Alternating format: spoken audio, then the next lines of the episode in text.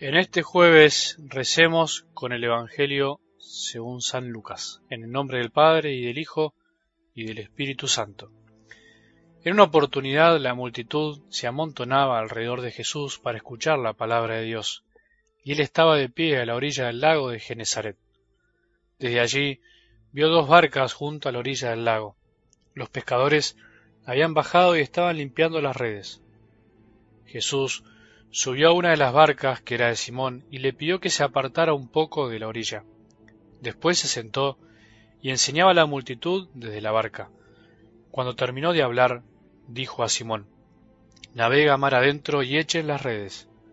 Simón le respondió, Maestro, hemos trabajado la noche entera y no hemos sacado nada, pero si tú lo dices, echaré las redes. Así lo hicieron y sacaron tal cantidad de peces que las redes estaban a punto de romperse. Entonces hicieron señas a los compañeros de la otra barca para que fueran a ayudarlos. Ellos acudieron y llenaron tanto las dos barcas que casi se hundían. Al ver esto, Simón Pedro se echó a los pies de Jesús y le dijo, Aléjate de mí, Señor, porque soy un pecador.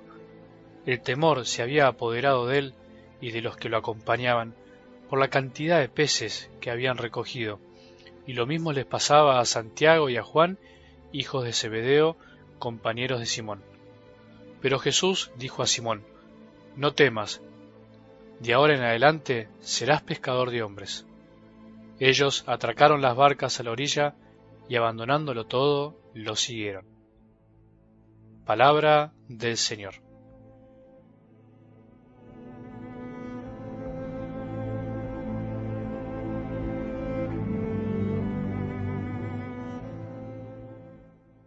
Cuidado, humillarse no es despreciarse. Entendamos bien las palabras de Jesús. Humillarse no es hacerse la víctima, el pobrecito y despreciado, para sacar ventaja y ser tenido en cuenta. La palabra humillación o el hecho de humillarse es un término que se usa en el mundo de un modo peyorativo, al modo de desprecio. Sin embargo, para nosotros, los cristianos, quiere decir otra cosa quiere decir reconocerse con sinceridad como lo que somos. Por eso, una santa decía que la humildad es andar en la verdad. Esto quiere decir saber que somos criaturas, hijos de Dios amados, y que nuestra dignidad no depende jamás del reconocimiento ajeno, de los logros alcanzados, sino que única y exclusivamente del sabernos amados y reconocidos por nuestro Padre. Solo Él sabe lo que somos y para qué fuimos creados. Algo del Evangelio de hoy es uno de esos días para contemplar con todo el corazón. Por eso te digo esto, hagamos el intento de imaginar esta escena maravillosa de la palabra de Dios. Metámonos como si estuviéramos ahí, para enamorarnos de un Jesús que sorprende, que descoloca, que llama, que se mete en la barca, que enseña, que perdona, que calma, que invita a la confianza, que convierte a un simple pescador bastante cabeza dura y pecador en un pescador de hombres, en un hombre que cambió la historia de miles, la tuya y la mía. Es uno de esos días en los que me gustaría callar un poco, no decir mucho, por eso simplemente remarco algunas pinceladas de lo que ya dice la palabra.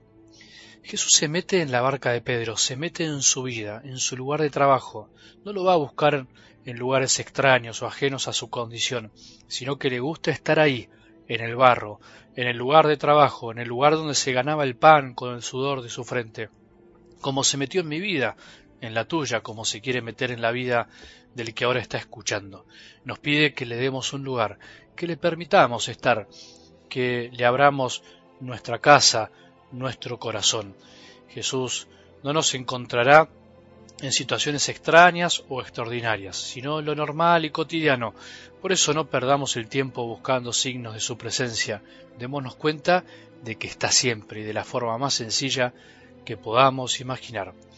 Jesús invita a Pedro a confiar en su palabra. A nosotros nos invita a creer, a abandonarnos, a no creer tanto en nosotros mismos, en nuestras capacidades o formas de hacer las cosas, sino más en Él, en su estilo, en su modo de amar. Pedro confía, le responde, si tú lo dices, a partir de ahí todo se transforma y pasa lo inexplicable. se llenan las dos barcas de peces, su vida se llena de otras cosas, rebalsa de amor y de fecundidad. Lo mismo pasa en tu vida y la mía se llena de un montón de cosas que Dios nos va regalando, de personas, de oportunidades de amar, de proyectos llenos de amor. Pedro descubre la grandeza, se maravilla, y por eso se tira a los pies de Jesús, no porque se sintió un miserable, un pecador, sino porque ante algo tan grande se descubrió poco, se descubrió humilde, parte de la tierra. Vos y yo también somos pecadores como Pedro, pero no significa que no somos nada, somos algo, algo pero muy chiquitos ante Jesús, algo que debe ser transformado por Él. Solo vemos lo poco que somos, solo somos humildes cuando descubrimos lo grande que es Dios, lo grande que es Jesús. Y no podemos reconocer quién es Jesús si no reconocemos que nosotros somos pequeños, no miserables, sino pequeños. Y por último, Jesús le dijo a Pedro, no temas, no tengas miedo por ser pecador, tranquilo, eso ya lo sé, no es necesario castigarte a vos mismo, ni siquiera yo lo hago.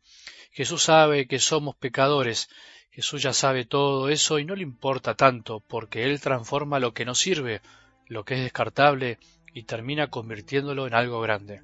El mundo hace todo lo contrario, fabrica a los pecadores, los promueve, pero después los desprecia, los descarta, no los perdona, los castiga. Sin embargo, nuestro Maestro recibe a los pecadores, los abraza, los perdona y los convierte en pescadores de hombres, en personas capaces de amar y de transformar el mundo como pasó con los apóstoles.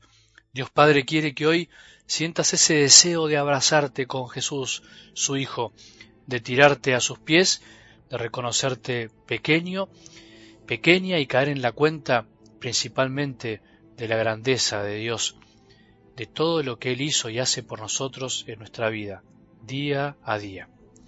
Que tengamos un buen día y que la bendición de Dios, que es Padre misericordioso, Hijo y Espíritu Santo, descienda sobre nuestros corazones y permanezca para siempre.